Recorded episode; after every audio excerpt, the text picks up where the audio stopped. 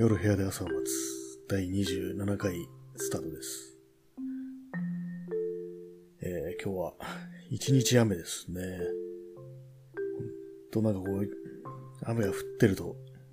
気がめいりますね、本当に。今日はですね、あのーまあ、これ前の放送でも喋ったんですけども、男同士の会話っていうのはなんとなくこう、表面的になるなっていう、そういうね、印象が自分にはあって、まあ、それもね、すごく仲良くしてるようなね、友人関係でも、どうもいまいちこう、自分の内面の話にはね、あんまだならないなっていうような、そういうことがあるなっていうふうに考えるんですよね。まあ、大体こう、何があったとかね、あれがあったとか、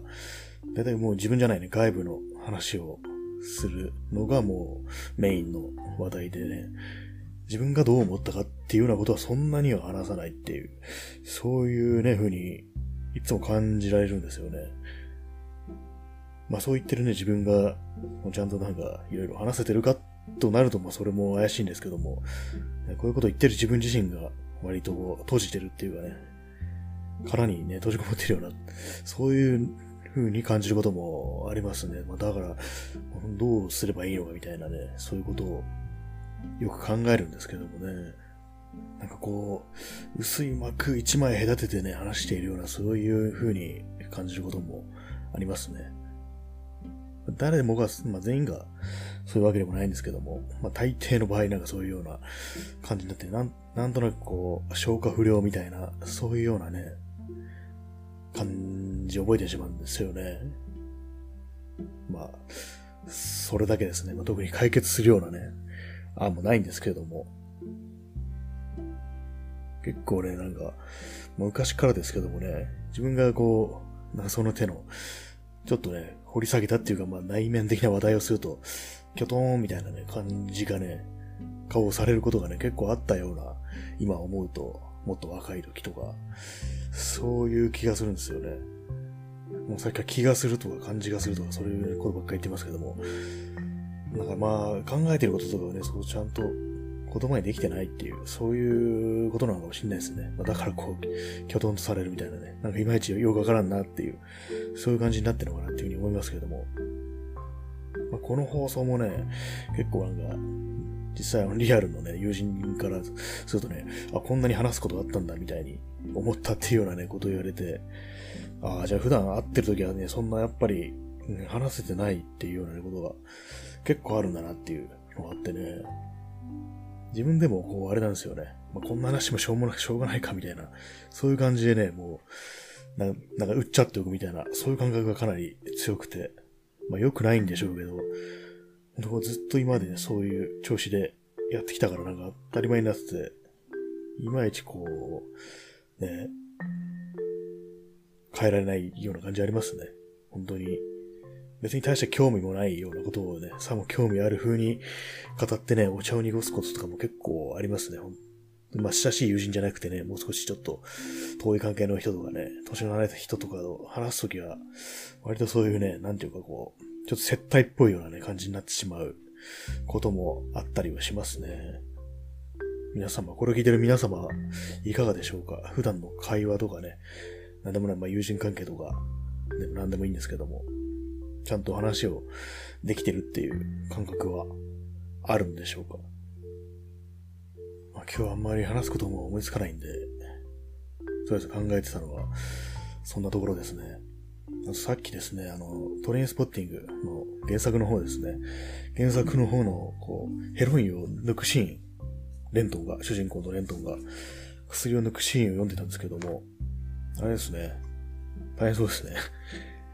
最初まあ薬が抜けるまでは、こうすごい、痛みとかね、そういうまあ幻覚みたいなとか、まあ、具体的な苦痛が襲ってくるんですけども、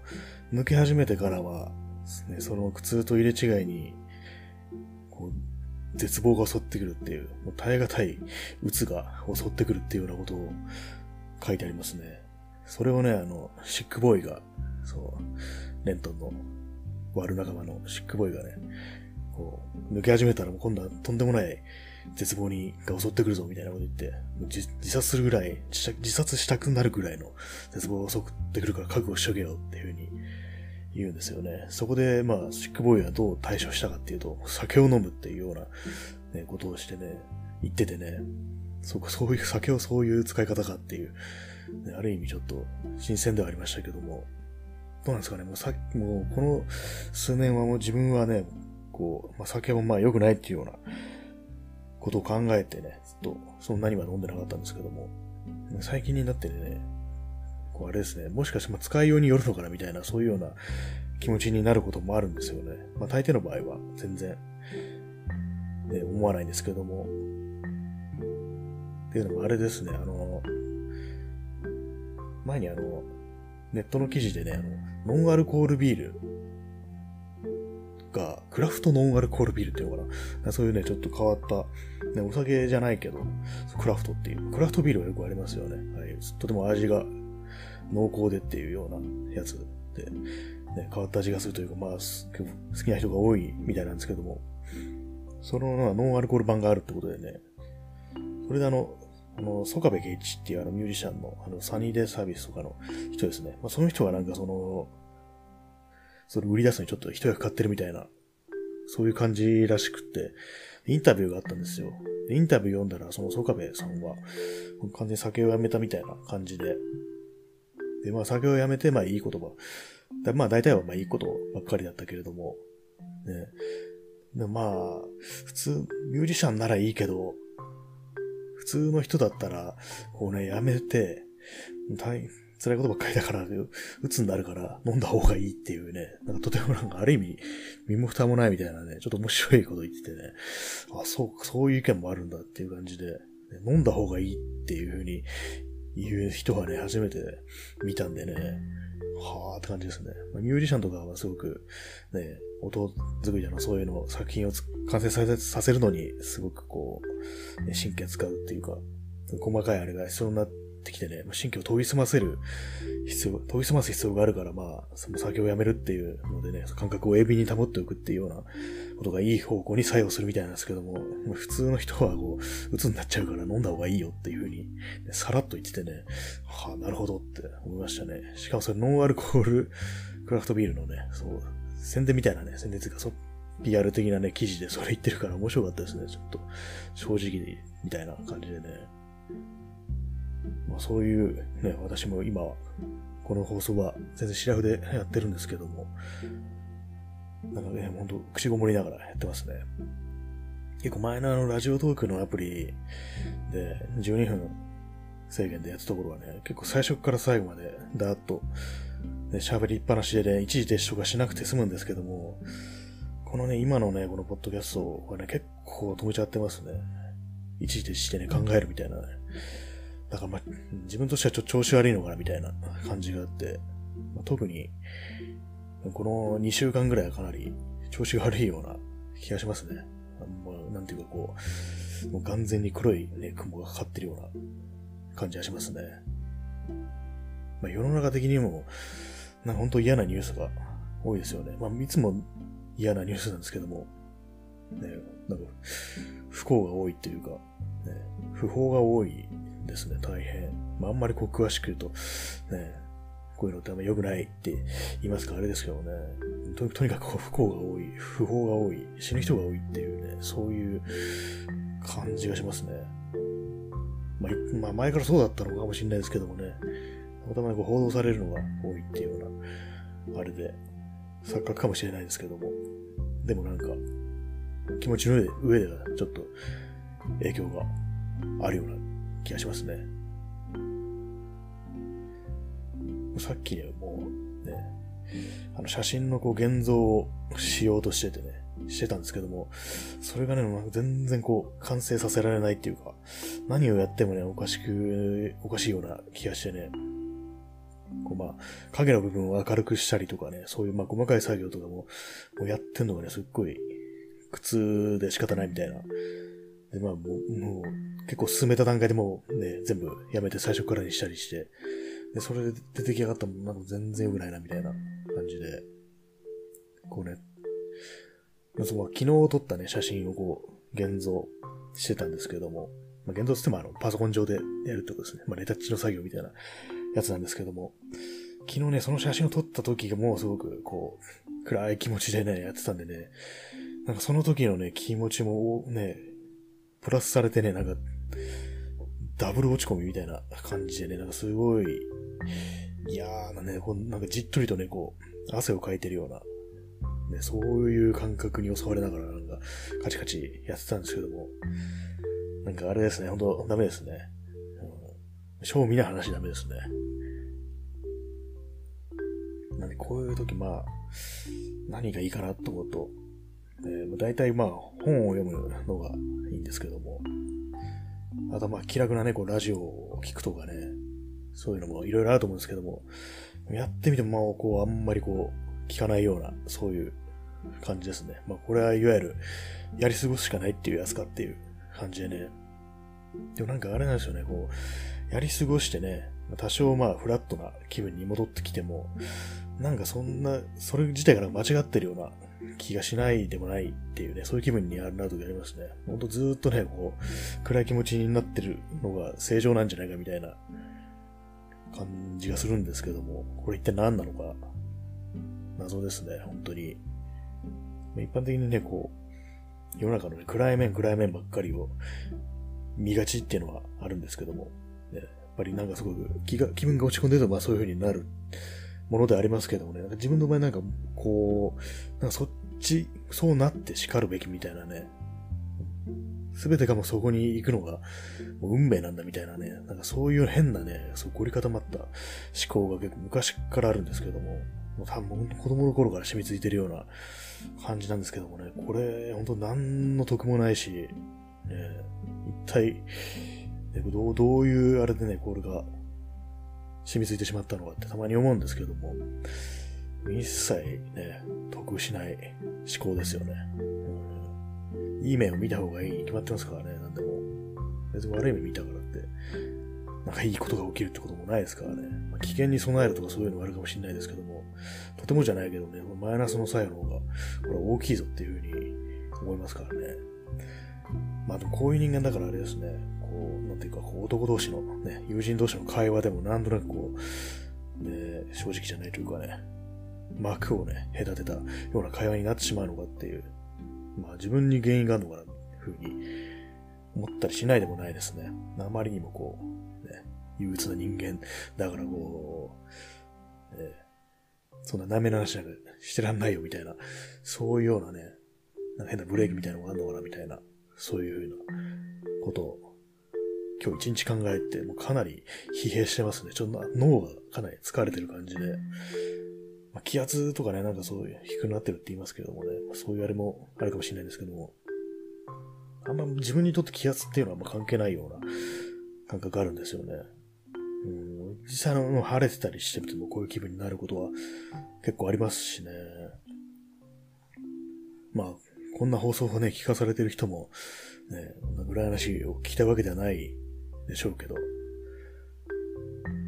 はい、じゃあ、ちょっと楽しい話をしようかな、と思いますね。思いつきませんね、何にも。何か。楽しい話。楽しい話っていうふうにね、思い浮かべた、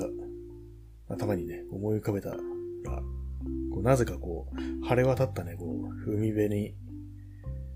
巨大な岩が、なんかこう屏風岩みたいな、なんかやつですかね。なんか天、天の橋立でしたっけ？なんかそんな感じのね、岩がある風景が浮かんできたんですけども、これは一体どういうことなんでしょうか？よくわからないですね。結構風風景を見てね、なんかこう、気持ちが上がるっていうようなこともあるでしょうね。でしょうね、とかなんかすごい他人事みたいな感じですけども、まあ、な、どういうのがいいかなって考えると、やっぱ自分はね、どっちかっていうと、海の方が、山より海の方が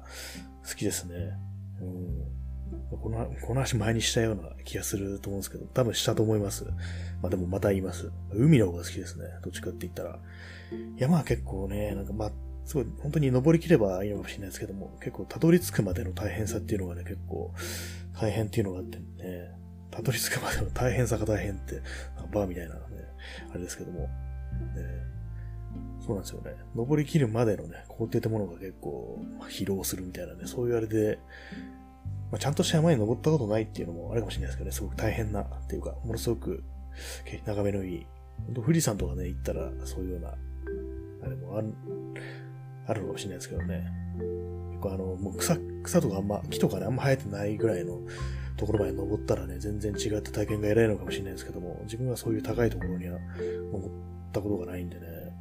だからどうしてもね、こう、インスタントにこう、海とか、ね、みたいなね、こう、バーっと広がってる、眼前の風景が広がってるのが好きですね、やっぱり。まあ、実際海に入ったりすることはそんな好きじゃないんですけども、泳いだりとか。それはまあ別にって感じですね。ただまあ眺める対象というかね、こう、まあ周りの雰囲気とかね、海の周辺のね、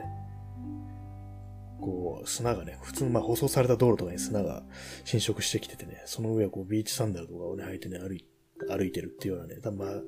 幼き頃の記憶でしょうね、こういうのも。ね、夏休みの。そういうのがまあ今になってね、残ってるっていうだけであって、まあ山に結構思い出がある人だったら、まあ、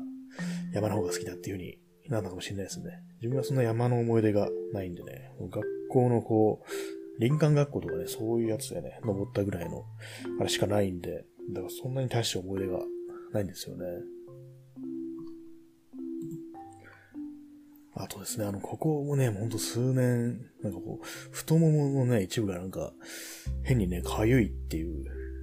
異常事態に見舞われてて、で、こうね、ちょっと冷えて寒くなってくるとね、なんか妙に、そこだけなんか妙に痒くなってね、かき壊してしまうと、時があってね、かなり辛いんですよね。冷静に考えると、これもう年単位でやってるよなって考えたら、もうほんと結構嫌になってきてね、まあどうしたもんかっていう感じなんですけども。で、一昨年はね、変なね、ジンマシンに、が出れてるっていう時期があって、それもかなり辛くて、で、その時期はね、もうそれからね、逃れるために、結構走ったり、ね、運動をね、すごく真剣にやってた時期があったんですよ。本当に10キロぐらい走るみたいな。週に3、4回は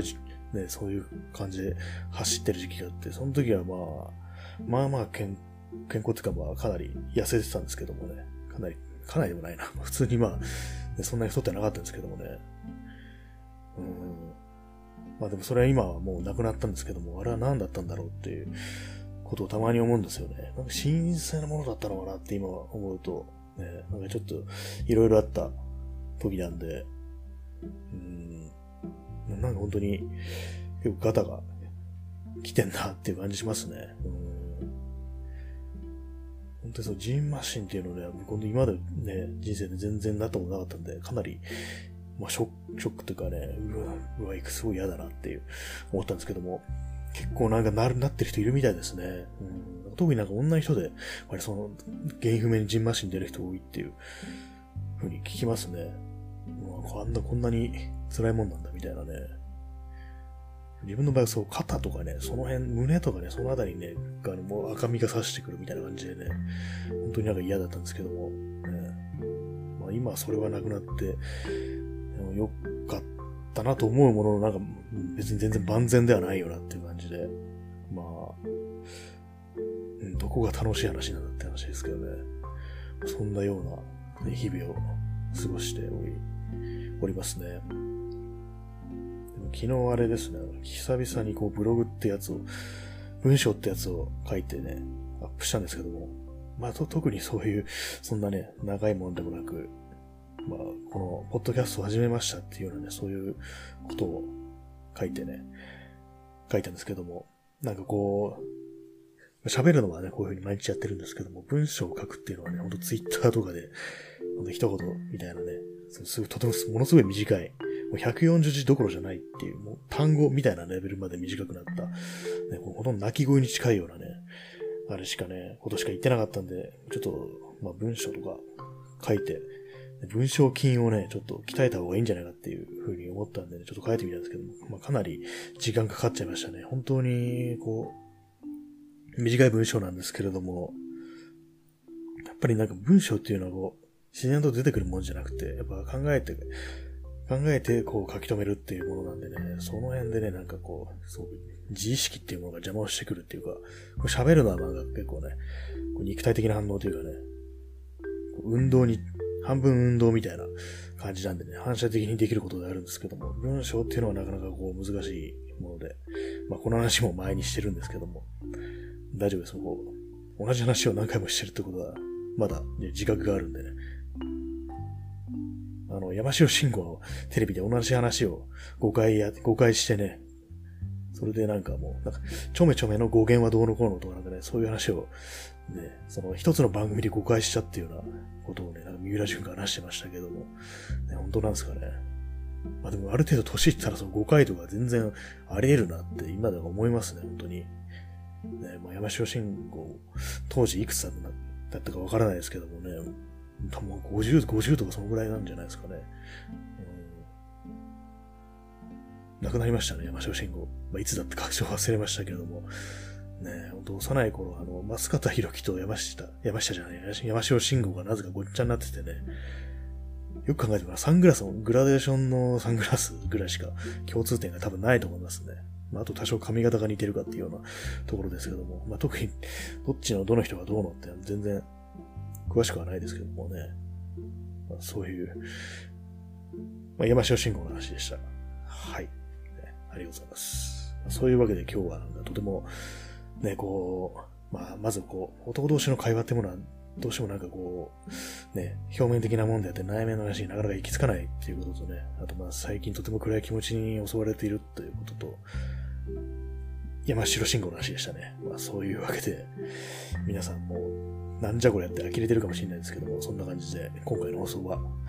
締めとさせていただきたいと思います。そういうわけで、ご清聴ありがとうございました。それでは、皆さん、さようなら。Thank you.